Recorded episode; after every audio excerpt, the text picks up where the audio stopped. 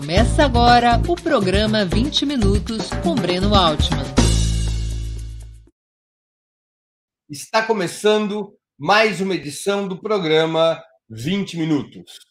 O tema de hoje: o programa do PT para o país. O Partido dos Trabalhadores lançou, na última segunda-feira, dia 21 de setembro, um programa nacional para a reconstrução e a transformação do país. É um amplo documento, com cerca de 200 páginas, abordando praticamente todos os aspectos relevantes da vida nacional, propondo desde medidas emergenciais para enfrentar a pandemia provocada pelo novo coronavírus, até reformas estruturais sobre a organização política, o sistema financeiro e a tributação do país. É sobre este documento que dedicaremos o programa de hoje. O programa do PT para o país. Como eu disse na abertura do programa, esse programa do PT, denominado Programa Nacional de Reconstrução e Transformação do País, foi apresentado ao Brasil na segunda-feira, dia 21 de setembro, em um ato digital solene com a presença de Lula, de Dilma, de Gleisi Hoffmann, de Fernando Haddad. Esse programa pode ser lido por quem se interessar, e, e digo, todos devem se interessar, no site do PT, www.pt.org.br. Ali no site do PT está a íntegra, está o PDF desse programa são quase 200 páginas, divididos em três blocos. Há um bloco, além da introdução, há um bloco com as medidas emergenciais para o país, medidas essas uh, que têm a ver com a luta contra a pandemia e com providências econômicas e sociais para melhor conduzir essa luta.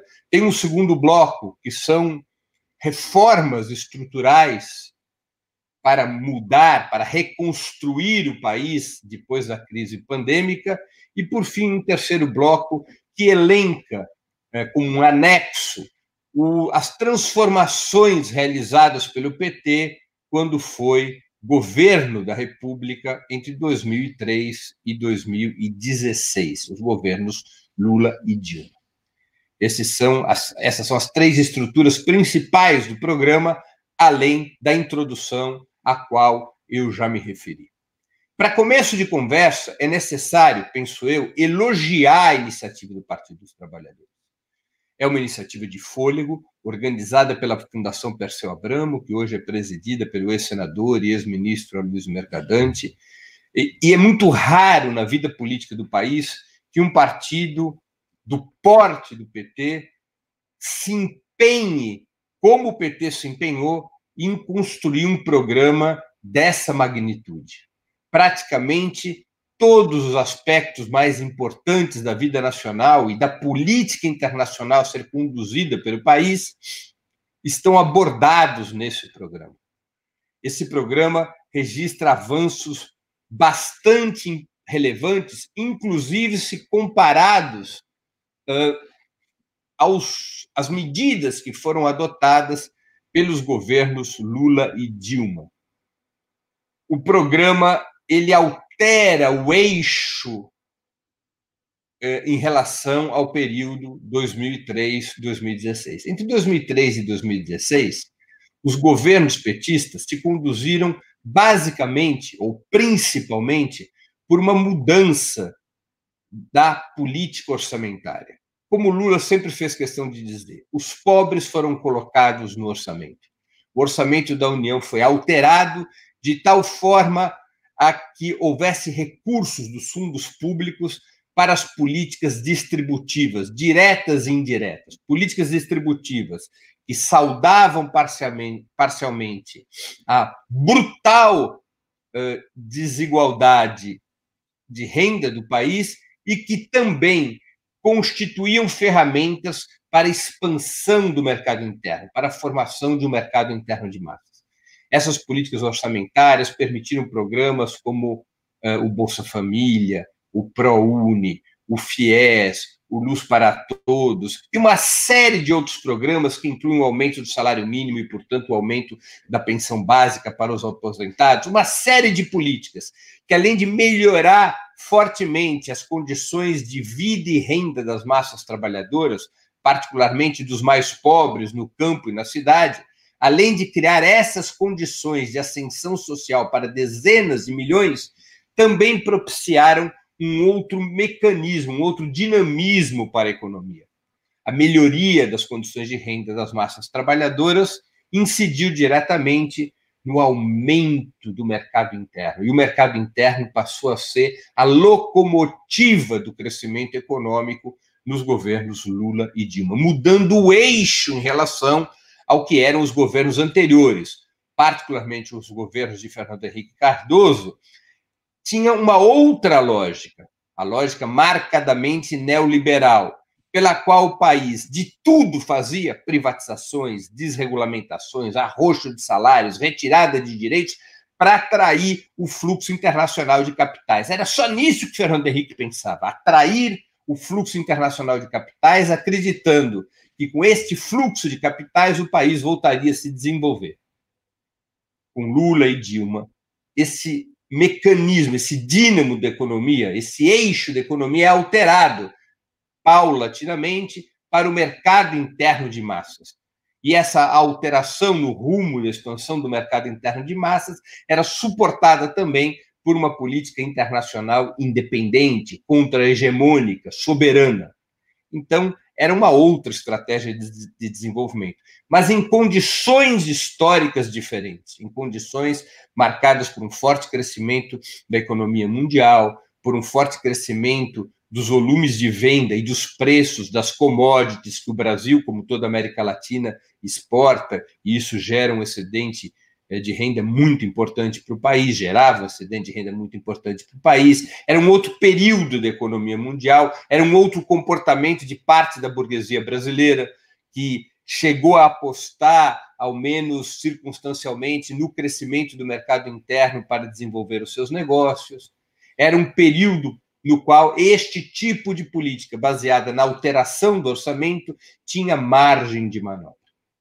Mudou o ciclo histórico e o próprio Partido dos Trabalhadores parece ter refletido profundamente sobre os erros e insuficiências cometidos naquele período. Tanto é assim, e esse é o primeiro elemento que eu gostaria de, de destacar, que o programa agora apresentado pelo PT tem um outro eixo.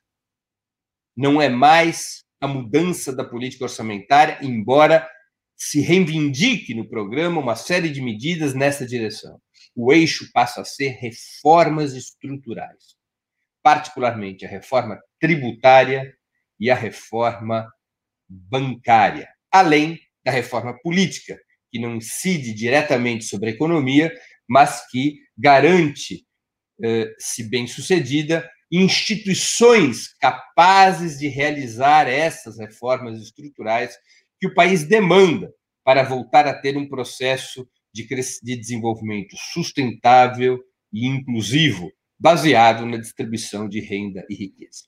O programa do PT, no seu capítulo sobre reforma tributária, é muito avançado. Basicamente, propõe mudar tudo. Tirar o país do seu atual sistema tributário profundamente regressivo, porque se baseia em impostos sobre o consumo, que são pagos de igual maneira, tanto pelos mais pobres quanto pelos mais ricos, para um sistema progressivo, baseado na taxação do capital, das riquezas e da alta renda. Esse capítulo de reforma tributária prevê impostos sobre grandes fortunas, impostos sobre juros e dividendos, impostos sobre, sobre juros uh, de, de, a partir de empréstimos com capital próprio pelos, pelos proprietários das empresas, propõe, enfim, uma série de medidas tributárias que onerem os mais ricos, que onerem o capital e desonerem tanto a classe trabalhadora quanto as camadas médias assalariadas, mudando as faixas de imposto de renda e criando condições para que a classe trabalhadora, pagando menos impostos, possa consumir mais. A reforma tributária também ajuda a formar mercado interno de massas. De um lado, ajuda o Estado a arrecadar a partir é, da, do gravame, a partir da taxação dos mais ricos, e libera os mais pobres de obrigações fiscais, o que faz com que haja mais recursos para as famílias mais pobres para o consumo, portanto, expandindo o mercado interno. Nesse capítulo tributário, também é importante ressaltar que o Partido dos Trabalhadores propõe claramente a revogação dos mecanismos construídos pelo neoliberalismo que impedem a expansão do gasto do investimento público. No programa formulado pelo PT, o Estado tem o papel dirigente, o papel regulador, o papel emulador da economia, reforça fortemente o papel do Estado. E para que isso possa ser realizado, o programa do PT, nesse capítulo tributário, propõe a revogação da emenda constitucional 95, a emenda do teto de gastos, propõe a revogação da lei de responsabilidade fiscal criada durante o governo Fernando Henrique Cardoso, propõe a revogação da chamada regra de ouro, enfim, de todos os mecanismos que impedem o Estado de ampliar o investimento e o gasto público, que impedem o Estado de funcionar como a locomotiva do desenvolvimento nacional, alocando recursos, liberando verbas que permitam criar emprego e renda. Então, esse capítulo tributário é muito robusto e merece um elogio pelo seu aprofundamento e até mesmo pela sua audácia. Do meu ponto de vista, porém, o mesmo elogio não cabe à reforma bancária. O capítulo de reforma bancária é um capítulo fraco. É um capítulo que não vai ao fundo do problema. O Brasil tem um gravíssimo problema, que é o monopólio do capital financeiro. Cinco bancos concentram 87% do crédito nacional, do Sistema Nacional de Crédito. Banco do Brasil Caixa Econômica Federal, que são dois bancos públicos, e três bancos privados, Bradesco e Itaú, que são nacionais, e o Santander, que é um banco estrangeiro de procedência espanhola. Esses cinco bancos concentram 87% do Sistema Nacional de Crédito. Isso significa que esses bancos, em particular os bancos privados, são os verdadeiros emissores de moeda no país. Não é o Banco Central ou a Casa da Moeda que apenas as imprime sob, ordem, sob ordens do governo, sob ordens do Banco Central.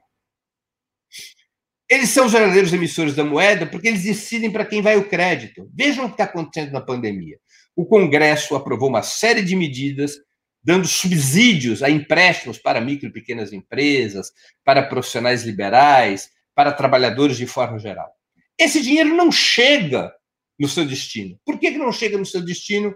Porque os bancos privados, que são os bancos de interesse comercial geral, uma vez que o Banco do Brasil e a Caixa Econômica Federal são mais bancos de nichos, o primeiro com a agricultura, o segundo com habitação, esses bancos comerciais gerais decidem para quem vão emprestar. E eles só emprestam para quem oferece garantias e não significa risco. Quem são os personagens na economia que podem oferecer garantias e não correspondem a riscos no sistema financeiro. Quem tem patrimônio, quem tem riqueza para apresentar essas garantias. Portanto, em última instância, são esses bancos privados que decidem para onde vai o dinheiro, não é o governo. Não é à toa que os créditos da pandemia não chegaram ao destino final. Enquanto esse monopólio financeiro existir, particularmente dos bancos privados, não é possível o governo utilizar realmente o crédito para uma política de desenvolvimento eficaz. A reforma bancária, portanto, não podia estar limitada, penso eu, como está no programa do Partido dos Trabalhadores lançado segunda, a uma lógica de esvaziar o monopólio privado do sistema bancário através da concorrência pelos bancos públicos. Funcionaria mais ou menos assim: os bancos públicos reduziriam suas taxas de juros, com isso, os tomadores de empréstimos optariam pelos bancos públicos, por conta dessas taxas mais baixas, forçando os bancos privados a também reduzirem taxas de juros para não perderem clientela. Esse mecanismo parece simples, só que ele é irreal. Já foi tentado e não deu certo. Durante o governo Dilma, se tentou isso. Conseguiu-se uma pequena baixa do chamado spread bancário, a diferença entre o que os bancos pagam para quem investe em títulos dos bancos e o que ele cobra quando empresta dinheiro. O fato é que seria necessário um volume brutal de recursos provenientes do próprio governo para que os bancos públicos viessem a exercer com sucesso essa competição com os bancos privados. É um caminho testado e não funciona, é um caminho superficial. O Brasil não tem como escapar de uma medida frontal em relação ao sistema bancário, que é uma reforma financeira drástica, que significa a estatização dos três grandes bancos privados para constituir um único sistema nacional de financiamento e uma lei bancária que obrigue os bancos, que impeça os bancos de serem bancos nacionais, permitindo que existam bancos privados municipais, cooperativas, sistemas de crédito como a fintech, bancos de nicho dedicados a determinados ramos da atividade econômica, que hoje ocupam alguma coisa como 13% do sistema de crédito, que poderiam continuar existindo, desde que não se constituíssem em monopólios, fazendo com que no país passasse a existir centenas, talvez milhares de bancos espalhados, ao lado de um sistema público de financiamento concentrado nas mãos do governo. Sem uma reforma desse tipo, que não é uma reforma socialista, porque vários países capitalistas já fizeram reformas dessa natureza, a começar pelos Estados Unidos, na época de Frank Delano Roosevelt, depois da crise de 29. Outras nações também foram por esse caminho. Na Europa, vários países fizeram reformas bancárias desse tipo no pós-guerra. Sem uma reforma antimonopolista clara, é muito difícil o Estado controlar o capital financeiro e pô-lo a serviço de um plano de desenvolvimento. Este é um item, portanto, creio, que merece críticas no programa do PT. O capítulo de reforma bancária, de reforma bancária é muito débil, é muito superficial, não vai à raiz do problema, ao contrário do que ocorre com a reforma tributária. Na reforma política, há propostas bastante avançadas, como o estabelecimento de instrumentos para a democracia direta e plebiscitária, a possibilidade do presidente da República convocar plebiscitos imperativos, impositivos no qual a decisão da população subordina qualquer decisão do parlamento ou da Corte Suprema, permite também que o povo, a proposta sobre plebiscitos apresentada pelo PT, permite que o povo, a partir de uma, uma um coeficiente mínimo eh, de abaixo assinado, convoque ele próprio plebiscitos impositivos sobre qualquer tema, há uma série de medidas democratizadoras, acena-se para a reforma do Poder Judiciário, coloca-se claramente a democratização dos meios de comunicação. É um capítulo robusto, mas, penso eu, está mal estruturado no programa, porque não está com toda a força que deveria estar o tema da mudança do sistema. O programa não fala com todas as letras, e eu acho que deveria falar, que a Constituição de 88 está morta que a Sexta República, que é a República criada pela Constituição de 88, está sob escombros depois do golpe de 2016, da criminalização de Lula e das farsescas eleições de 2018 que elegeram Bolsonaro e do seu próprio governo antidemocrático. É necessário um novo sistema, é necessário refundar o Estado brasileiro. Essa expressão consta do programa, mas não é dada, penso eu, consequência a essa afirmação da necessidade da refundação do Estado brasileiro, porque não é posto na sua verticalidade, não é colocado como elemento central desse programa a convocação de uma Assembleia Nacional Constituinte. Penso eu que essa deveria ser a grande bandeira orientadora de um programa de transformação nacional. Uma vez que está destruída a Sexta República, que as instituições estão sob escombros, é fundamental estabelecer um rumo de criação de uma nova institucionalidade democrática. Historicamente, o instrumento que os povos acionam para recriar ou para criar institucionalidades democráticas é a Assembleia Constituinte. Não se trata de convocar a Assembleia Constituinte para já, sob o governo Bolsonaro ou sob qualquer governo de direita, mas tê-la como bandeira de um novo governo popular, de um novo governo de esquerda, abrir o processo constituinte com um referendo convocatório, seguido por eleições da própria constituinte e, finalmente, por um referendo para que o povo aprove uma nova Carta Magna que inscreva vários desses itens que o PT apresenta no seu programa, tanto em termos de reforma do sistema político eleitoral, quanto de reforma do Poder Judiciário, quanto é, no que diz respeito à democratização dos meios de comunicação e também a reincorporação de direitos econômicos e sociais que foram extirpados pelos governos neoliberais depois do golpe de 2016. É necessário, penso eu, ter a questão da Constituinte como centro de gravidade de um programa de transformação. Não se faz reformas estruturais com as velhas instituições. Isso é uma lição que o PT já deveria ter aprendido depois de governar o país por 12 ou 13 anos. É necessário usar a energia política da eleição de um novo governo popular para criar novas instituições que sejam capazes de conduzir as reformas estruturais. Essa também é a lição de certos países, particularmente da Venezuela. A Venezuela, com Chávez, a primeira coisa que fez foi uma Assembleia Constituinte para ter novas instituições capazes de assegurar a transmissão de hegemonia para as mãos da classe trabalhadora, para que reformas estruturais pudessem ser implementadas. Essa lição não pode ser esquecida. E penso eu que isso também falta no programa apresentado pelo Partido dos Trabalhadores, a centralidade do processo constituinte. Também senti falta no programa do PT algo sobre a questão militar, que hoje é muito relevante. Há uma tutela militar no país. No mínimo, deveria ter se falado da uh, revogação do artigo 142 da Constituição Federal, que é o artigo que permite a tutela militar. O artigo 142 diz que as Forças Armadas têm como obrigação a defesa do território e da soberania da nação e também a defesa das instituições, desde que convocadas por um dos três poderes da República, o executivo, o judiciário ou o legislativo.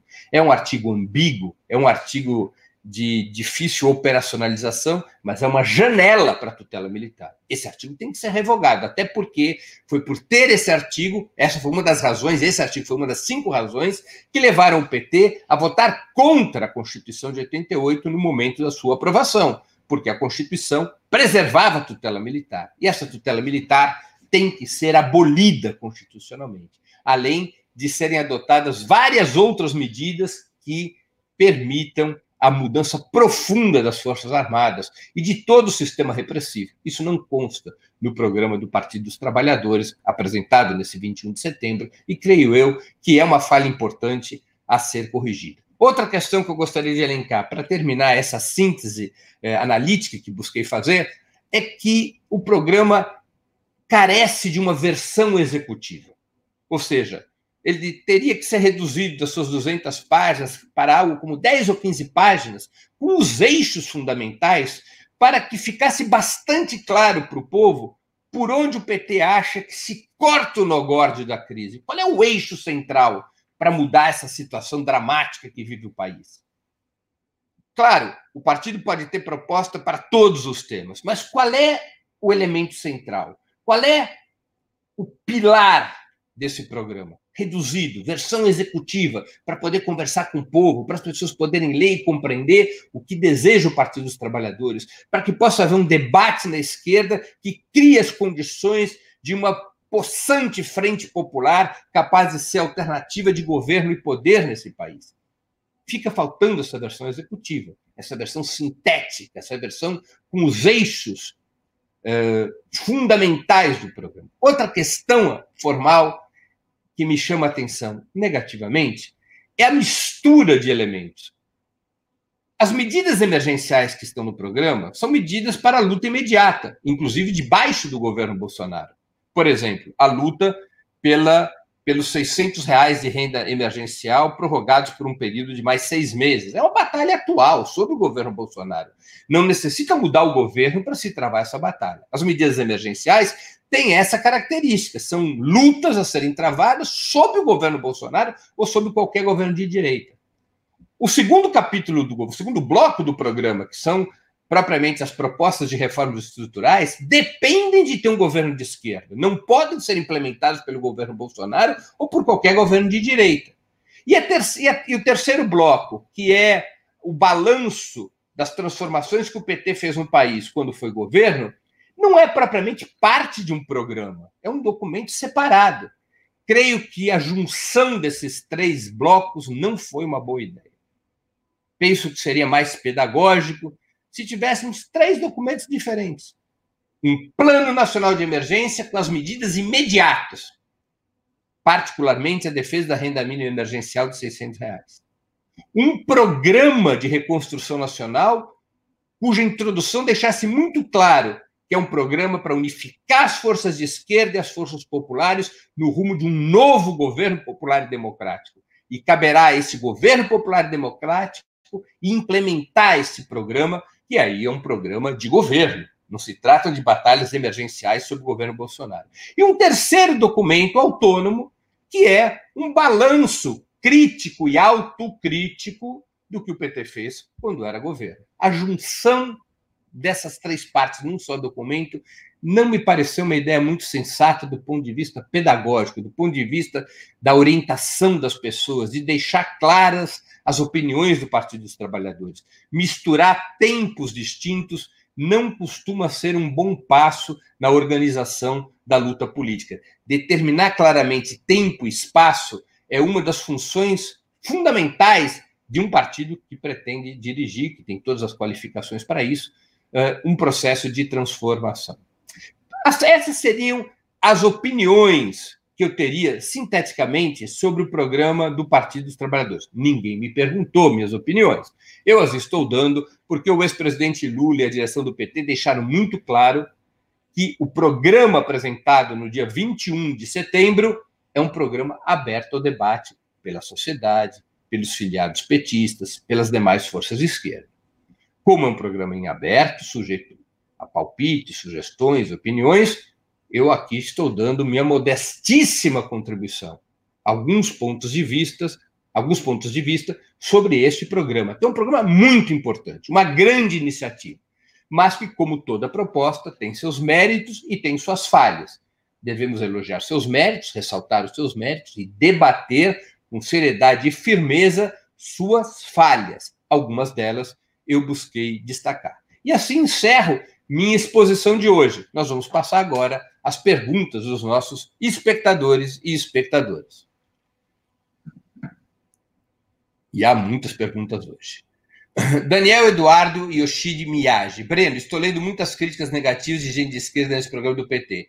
Inclusive, vi você mais criticando que elogiando. O PT está indo para o centro, o pessoal está tomando lugar de esquerda? Olha, Miyagi, eu acho que não. O programa do PT se desloca para a esquerda. Como eu disse, muda o eixo programático de políticas orçamentárias, que foi a característica principal dos governos Lula e Dilma, para reformas estruturais. No capítulo de reforma tributária, por exemplo, é muito avançado o programa. Há outros capítulos, como a reforma bancária, que é mais recuado. Agora, também é recuada a posição do PSOL sobre reforma bancária, aliás. Eu não vejo na, da parte do PSOL, ou mesmo de outros partidos é, do campo popular, uma postura mais avançada em relação ao tema da reforma bancária. bancária. Eu acho que esse tema tem que ser discutido. Eu não creio que o PT esteja indo para o centro. Pós-golpe, especialmente depois da eleição de Bolsonaro, eu vejo o PT se realinhando à esquerda e se realinhando ao redor de uma proposta de frente popular que inclui o PSOL. Por isso há uma quantidade bastante razoável de alianças entre o PT e o PSOL para a disputa municipal desse ano. Há um, uma confluência entre esses dois partidos nesse momento, programática, inclusive. Miage também pergunta. Uh, Breno, o PT precisa de gente aguerrida como você. Já pensou em se candidatar a vereador ou deputado? Jamais. Eu não mereceria nem o meu próprio voto. Portanto, respondo apenas porque acabei lendo essa pergunta. É, Joseildo Alves. No eixo das reformas estruturantes, você disse que sentiu falta da estatização dos bancos. Como isso se daria? Como ocorreu em vários outros países capitalistas. Eu vou aqui me recordar da vou aqui recordar a França de 1981, quando é eleito François Mitterrand presidente da República. Ele nacionaliza os bancos e paga uma indenização pelos ativos desses bancos a partir da emissão de títulos à dívida pública.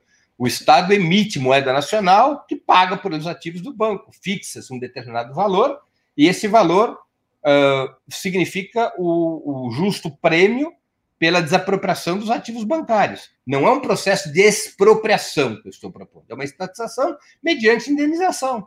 Uma indenização justa e pago, pagos com títulos à dívida pública, com prazo de 50 ou 100 anos de vencimento, títulos esses negociáveis no mercado, de, de no, no mercado da própria dívida pública. Os bancos podem vender com desconto esses títulos para terem acesso a recursos imediatos. Vai ser uma grande luta política. Isso não vai ser fácil. Os bancos vão resistir, o capital financeiro vai resistir, vai haver uma grande luta no país. Mas é uma luta que tem que ser enfrentada. porque se o capital financeiro não estiver controlado pelo Estado, qualquer projeto de desenvolvimento, penso eu, é uma balela nós não vamos conseguir reduzir spreads, não vai se conseguir reduzir a taxa de juros dos bancos, não vai conseguir se reduzir o papel dos bancos privados como emissores de moeda a partir da alocação de créditos, se não houver estatização dos bancos privados. A estrutura no Brasil é ultramonopolista. No mínimo, nós temos que ter uma reforma com as características da reforma praticada na época de Franklin Roosevelt, que desmonte os monopólios nacionais bancários. Nos Estados Unidos, naquela época, foram proibidos os bancos nacionais. Essa proibição depois foi revogada nos anos 90 com Clinton, um pouco com Reagan nos anos 80, depois com Clinton nos anos 90. Os bancos puderam voltar a ser nacionais, puder abriu-se a porta para a remonopolização do capital financeiro.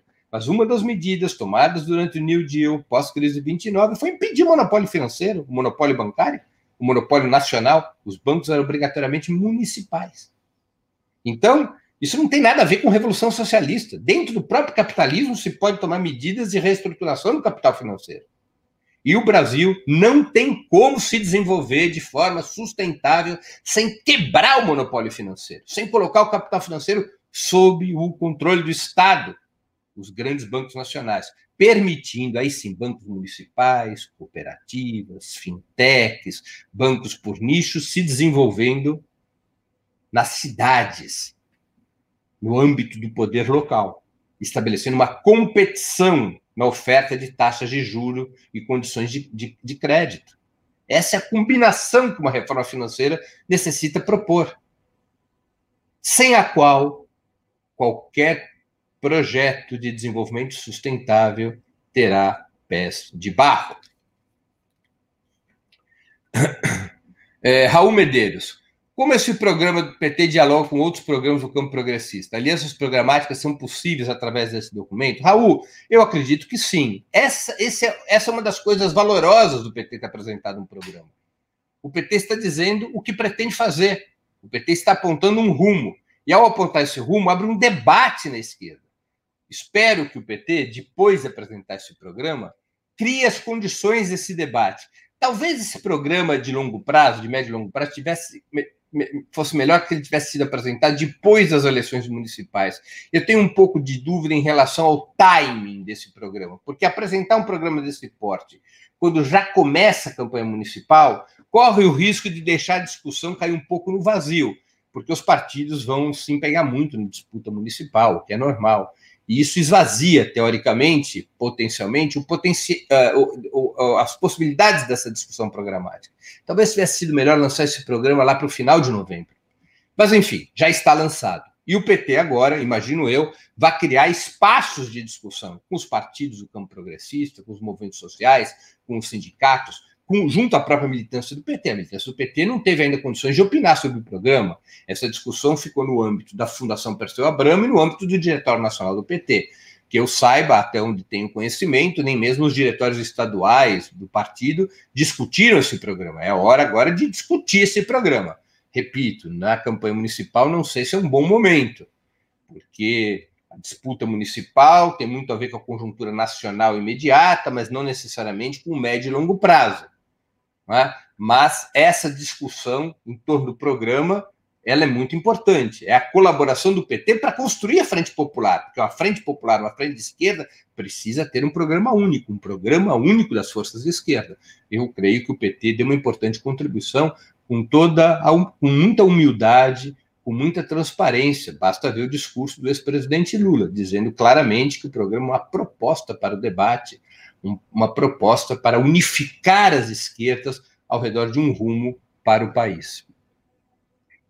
Zilda Araújo, fala da revogação da Lei de Segurança Nacional. Sim, fala da revogação da Lei de Segurança Nacional, é importante, mas não enfrenta a questão militar. O problema principal da questão militar não está na Lei de Segurança Nacional. A Lei de Segurança Nacional tem a ver com a organização do sistema é, de leis repressivas do país já deveria ter sido abolida a Lei de Segurança Nacional. Agora, não fala da revogação da lei antiterrorismo, que precisa ser revogada, porque essa lei antiterrorismo pode ser usada, como já tem sido aventado o seu uso, contra os movimentos populares. Infelizmente, a lei antiterrorismo foi aprovada durante o governo da presidenta Dilma, por conta das pressões dos organizadores da Copa do Mundo, como vocês devem estar lembrados. Precisa revogar a lei antiterrorismo também.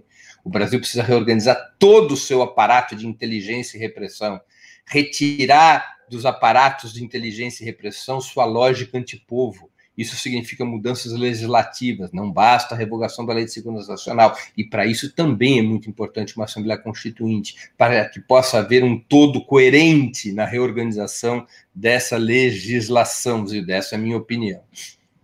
Sandra Zani Breno, você considera que Lula consiga obter da justiça sua liberdade e direitos políticos para concorrer novamente à presidência? Se isso não for possível, quem poderia substituir?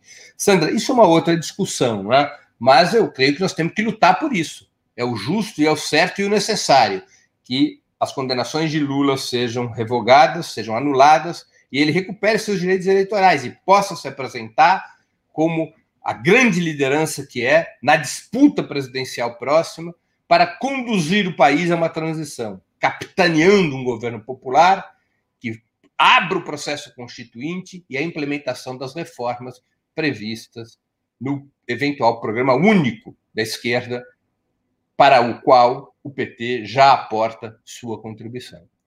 Klinger Souza, considera incoerente propor uma Assembleia Constituinte nesse momento em que a luta das forças progressistas é para fazer valer o que está previsto na Carta Magna.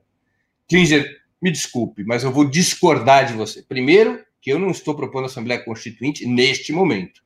A Assembleia Constituinte tem que ser uma bandeira de campanha para um novo governo popular e ela tem que ser decorrência de um processo constituinte que só será aberto depois de eleito um governo popular, portanto, numa outra correlação de força do país a ser construído. Mas ela deve existir como rumo para que a bandeira antissistema vá para as mãos da esquerda e anule-se essa vantagem comparativa do bolsonarismo, do neofascismo, de capitanear o discurso antissistema, colocando a esquerda dentro do sistema o sistema da Sexta República da Constituição de 88.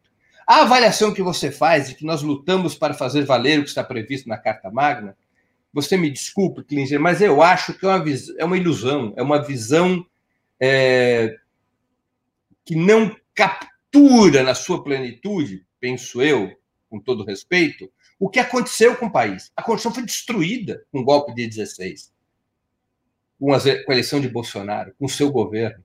Ela está em pandaretas, as instituições estão destroçadas. Elas funcionam de maneira é, antidemocrática. A Constituição foi feita em pedaços, particularmente no que diz respeito à questão do poder político, que é a questão central de qualquer transformação. Ela foi destroçada nos seus aspectos mais positivos e prevalecem os mais negativos. É necessário que a esquerda seja a representação da luta antissistema por um novo sistema, pela refundação do Estado, como fala o próprio programa do PT. E a maneira de concretizar essa refundação do Estado como bandeira é a Assembleia Constituinte. Não há outro caminho, digamos, na historiografia, na tradição política, que não a Assembleia Constituinte. O outro caminho é a insurreição, é a guerra civil, é a destruição do Estado e o estabelecimento de um governo revolucionário. Para isso, considero que efetivamente nós não temos as condições nacionais ou internacionais, não temos correlação de forças. Dentro da via democrática eleitoral, o caminho para refundar o Estado é a Assembleia Nacional Constituinte. E essa perspectiva de refundação do Estado, na minha opinião, tem que ser o eixo central de um, do programa de um novo governo popular. Reformar o Estado para reformar a economia para implementar as reformas tributária e financeira, reformas centrais na reorganização da economia brasileira. Sandra Zanini pergunta de novo: se o programa de transformação proposto pelo PT é, em geral, bom, poderia existir adesão de outros partidos de esquerda para reforçar essas mudanças tão importantes para o país? Sandra, eu não falaria em adesão, mas em discussão para chegar a um programa comum. Nós não devemos pedir a outros partidos que adiram ao programa do PT. Isso seria uma arrogância da parte do PT. O PT propôs um programa, outros partidos proporão seus programas e se chegará a um entendimento, a um programa comum da esquerda. Essa um programa único da esquerda. Essa eu acho que deve ser a construção. Colaboração de cada partido, o PT já deu a sua, programação pro, é, proposta, contribuição aberta, todas as forças podem debater as contribuições para, no momento adequado, se chegar a um programa único de esquerda que vertebre uma chapa para as disputas presidenciais que se aproximam.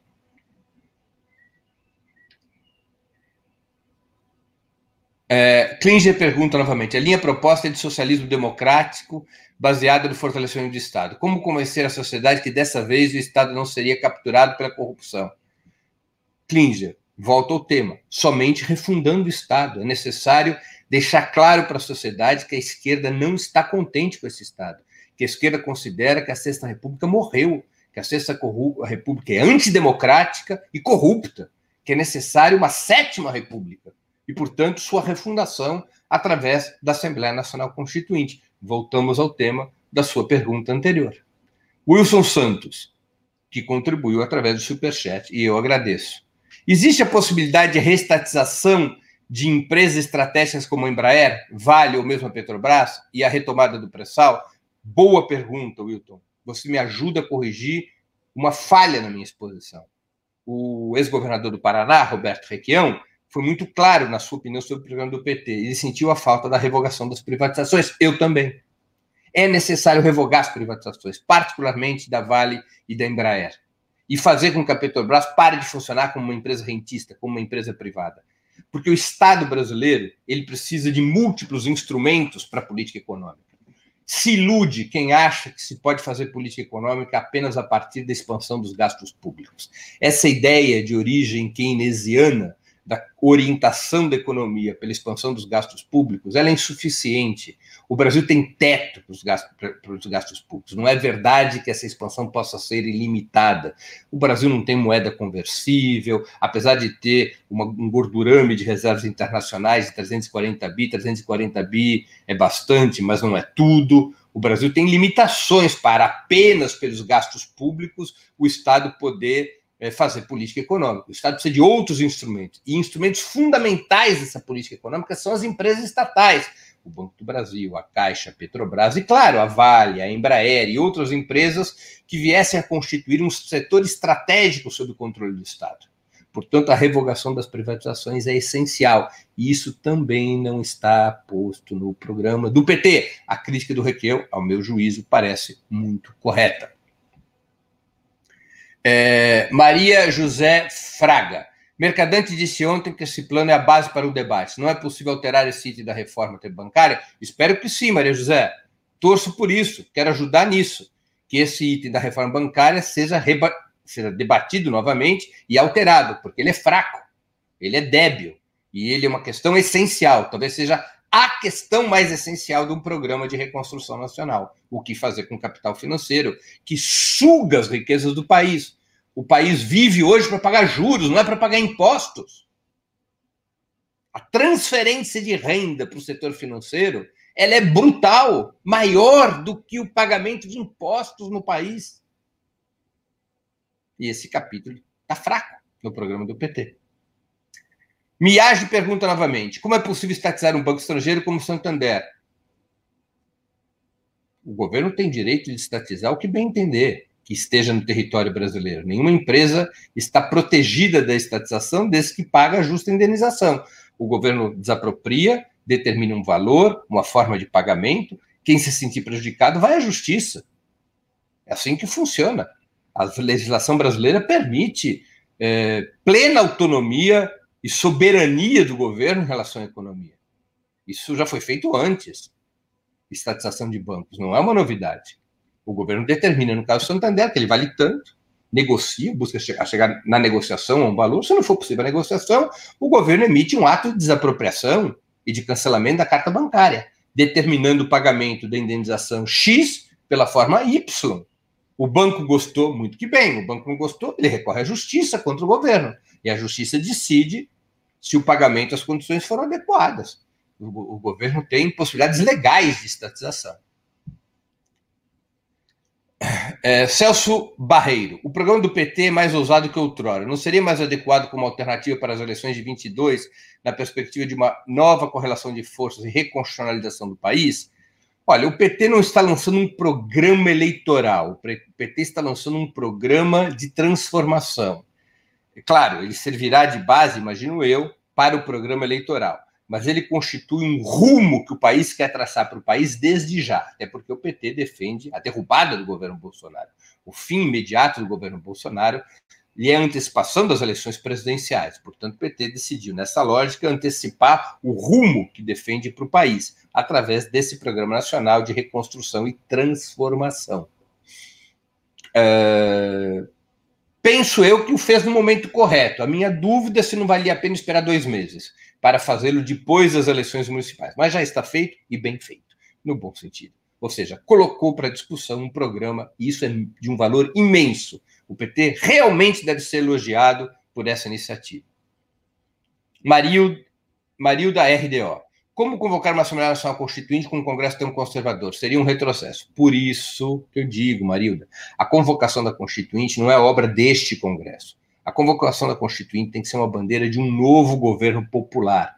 Eleito novo governo popular, que tenha defendido, cujo candidato a presidente tenha defendido isso na campanha eleitoral, esse novo governo popular assume perante o eleitorado o compromisso de enviar uma mensagem, uma proposta ao Congresso, ou articular uma proposta ao Congresso Nacional, para que o Congresso, novo Congresso, eleito junto com esse governo popular, aprove a convocação de um referendo convocatório da Constituinte. Por isso que é importante fazer esse debate na campanha eleitoral, porque é um compromisso do presidente a ser eleito com o povo, defender o referendo constituinte. E aí utilizar a força da vitória eleitoral, a mobilização de massas, a eleição de um Congresso eventualmente mais progressista para que seja aprovado esse referendo. É uma luta. Nada é garantido. Mas nós temos que ter um rumo para essa luta. O rumo da refundação do Estado através da Assembleia Constituinte. É, Cleiton Pereira, Breno, qual a possibilidade de união das esquerdas, as chamadas forças progressistas do povo brasileiro, para realizar as mudanças necessárias? O que devemos fazer para que isso aconteça? Acho que a gente tem que fazer o que está sendo feito: debate programático, unidade de ação nas lutas populares, construir frente de esquerda nas eleições municipais desse ano, estabelecer um ambiente de mais tolerância e generosidade na discussão entre a esquerda, parar com o sectarismo, com o patriotismo de partido. E assim vai se construindo a união da esquerda. Nós nem estamos tão mal, Cleiton, vou te dizer. Em várias capitais, por exemplo, conseguiu se construir a unidade da esquerda. Na Frente Brasil Popular, na Frente Povo Sem Medo, e entre as duas frentes, há unidade de ação. Nós não temos tudo o que gostaríamos, do ponto de vista de unidade das esquerdas, mas também nós não estamos numa situação é, de terra arrasada. Estamos ali no meio do caminho. Nem tão ruim que nos apavore, nem tão bem que tudo esteja resolvido. Temos que avançar. E acho que a gente está avançando. E essa iniciativa do PT de lançar às ruas um programa como o que lançou no último dia 21 de setembro, creio que é uma contribuição muito importante. Pierre Dias da Costa. Breno, algum ponto no programa sobre a questão do poder militar? Não, Pierre, não há nada sobre a questão militar, como eu já me referi, e creio que essa é uma das grandes ausências do programa apresentado pelo Partido dos Trabalhadores. Júnior, Júnior Júnior, o PT talvez pense numa nova Assembleia Constituinte após recuperar o poder. Se colocar aí, não estaria bloqueando sua volta? Júnior Júnior, eu não vejo como ter forças para convocar uma Assembleia Constituinte se antes da eleição de um novo governo popular, isso não for debatido com a sociedade. Se não for um compromisso fundamental estabelecido em campanha eleitoral e até mesmo antes disso. Se não for criada uma ampla corrente de massas no processo de disputa do governo central. Não é uma surpresa que você não é com uma surpresa que você convoca a constituinte, é com força de massas. Por isso que o debate tem que ser transparente, amplo, aberto, intenso na sociedade desde já para dizer claramente: morreu a Sexta República. Tem que ter dito com todas as letras. A direita matou a Sexta República. A direita fundou a Carta de 88. É necessário refundar o Estado e o caminho à Assembleia Constituinte. Debater com a cidadania, debater com o povo essas questões. Não existe surpresa na vida política. Os assuntos da política não se resolvem por surpresa, se resolve por força de massa. E não é possível construir força de massa sem um debate aberto, transparente. Por isso que eu acho que esse tema da Constituinte tem que ser colocado abertamente desde já. É... Finalmente, a última pergunta de Leonardo Alvarenga. Breno, o que o PT deve fazer para evitar que um novo golpe imperialista, para evitar um novo golpe imperialista tal como sofreu ele? Fazer o que Chaves fez na Venezuela seria a melhor saída? Olha, é, Leonardo Alvarenga, cada país tem a sua história, as suas circunstâncias, os seus momentos. Não acredito que um país deva copiar outro país. Mas experiências de outras nações podem e devem ser inspiradoras. Eu acho que a experiência venezuelana é inspiradora. O Chaves não brincou em serviço. O Chaves sabia que a burguesia venezuelana, aliada ao imperialismo, tentaria a contra-revolução e se preparou para isso disputando hegemonia em todas as instituições do Estado, reorganizando o Estado venezuelano, fazendo uma verdadeira revolução política para que o poder tivesse controlado pelas classes trabalhadoras, pelo povo venezuelano, para poder enfrentar a inevitável contra-revolução burguesa que veio acontecendo em vários episódios na Venezuela. O chavismo fez a lição de casa. O PT não. O PT não se preparou para a contra-revolução burguesa. Tem que abrir os olhos para isso. Porque se voltar ao governo, e voltará ao governo, novamente enfrentará a contra-revolução burguesa. E dessa vez tem que estar preparado. Não estivemos em 64, não estivemos em 2016, mas temos que estar. Não podemos errar pela terceira vez do mesmo jeito. É necessário se preparar para a contra-revolução burguesa.